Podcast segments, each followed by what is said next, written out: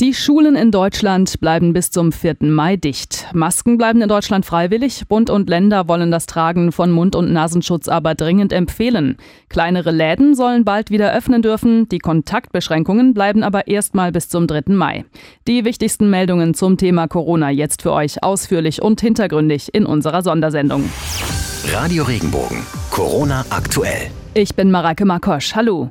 16 Seiten dick war das Papier, mit dem Bundeskanzlerin Merkel in die Gespräche mit den Ministerpräsidenten gegangen ist. Jetzt ist klar, der Schulbetrieb in Deutschland soll am 4. Mai wieder starten, beginnend mit den Abschlussklassen, den Klassen, die im kommenden Jahr Prüfungen ablegen und den obersten Grundschulklassen.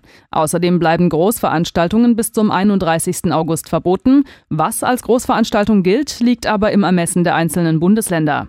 Nach dem Willen der Bundesregierung sollen außerdem alle Geschäfte bis 800 Quadratmeter verkauft Verkaufsfläche wieder aufmachen dürfen, genauso wie Zoos und botanische Gärten. Unabhängig von der Größe können auch Autohändler, Fahrradhändler und Buchhandlungen wieder öffnen.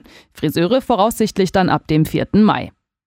Auch wenn kleinere Läden jetzt vermutlich bald wieder öffnen können, die Wirtschaft im Land ist arg gebeutelt. Entsprechend melden immer mehr Betriebe Kurzarbeit an.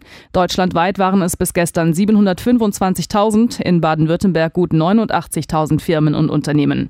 Die Anträge kamen dabei aus nahezu allen Branchen, vor allem dem Einzelhandel und dem Gastgewerbe, sowie in Baden-Württemberg aus dem Metallbau und der Automobilherstellung. Baden-Württemberg hat jetzt eine Luftbrücke eingerichtet für den Transport von Schutzausrüstung aus China. Unterstützung erhält das Land unter anderem vom Autobauer Porsche und seinen Geschäftsbeziehungen nach Asien. Regenbogen 2 Baden-Württemberg-Reporterin Barbara Schlegel. Stützpunkt ist Shanghai. Dort lagern über 1500 Kubikmeter Masken, Brillen und Schutzanzüge. Damit können 41 Lastwagen gefüllt werden. Die ersten Lieferungen sind bereits vor Ostern via Frankfurt und München bei uns angekommen. Allein diese Woche starten mindestens sechs weitere Flugzeuge. Vom Zwischenlager in Stuttgart wird die Schutzausrüstung dann nach einem festgelegten Schlüssel auf die Land- und Stadtkreise verteilt. Mehrere Unis im Südwesten wollen das Engagement ihrer Studierenden in der Corona-Krise belohnen. In Freiburg und Tübingen gibt's Credit Points, wenn man zum Beispiel beim städtischen Krisenstab mitarbeitet oder bei der Ernte hilft.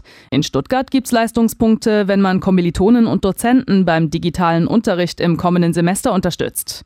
Die Universität Heidelberg hingegen lehnt das Konzept ab, auch wenn man das Engagement der Studenten in der Corona-Krise ausdrücklich begrüße, handele es sich dabei um ein Ehrenamt und nicht um eine Studienleistung. Gute Nachrichten kommen heute aus den Apotheken in Deutschland. Trotz Hamsterkäufen und vereinzelten Lieferengpässen müssen sich die Menschen keine Sorgen über die Medikamentenversorgung machen. Regenbogen 2 Reporterin Ursula Winkler berichtet. Auch in den Apotheken gab es Hamsterkäufe. In manchen hat sich der Kundenandrang im März sogar verdoppelt. So waren etwa Medikamente mit dem Wirkstoff Paracetamol heiß begehrt. Und auch die Produktion von Lebensmitteln ist durch die Corona-Krise betroffen. Ebenso wie die Lieferketten. Aber es gibt keinen Grund zur Panik. Da, wo es eng ist, gibt es immer noch Medikamente von anderen Firmen oder in anderer Darreichungsform, aber mit dem gleichen Wirkstoff. Es kommt natürlich darauf an, wie lange die Situation so bleibt. Aber aktuell sind die Experten zuversichtlich, dass die Versorgung mit Arzneimitteln gesichert ist. Dann schauen wir noch rüber in die USA. Da ist die Zahl der Toten in New York City mittlerweile auf über 10.000 gestiegen. Das liegt hauptsächlich daran, dass jetzt auch Opfer in Pflegeeinrichtungen oder zu Hause dazu gezählt werden, bei denen kein offiziell positiver Corona-Test vorlag. In den nächsten Tagen sollen in den USA außerdem die Nothilfeschecks der Regierung an die Bürger verschickt werden. Das könnte sich allerdings verzögern, weil Präsident Trump darauf besteht, dass sein Name auf die Schecks gedruckt wird. Kritik hat Trump heute auch für seine Entscheidung geerntet, die Beitragszahlungen für für die WHO einzustellen.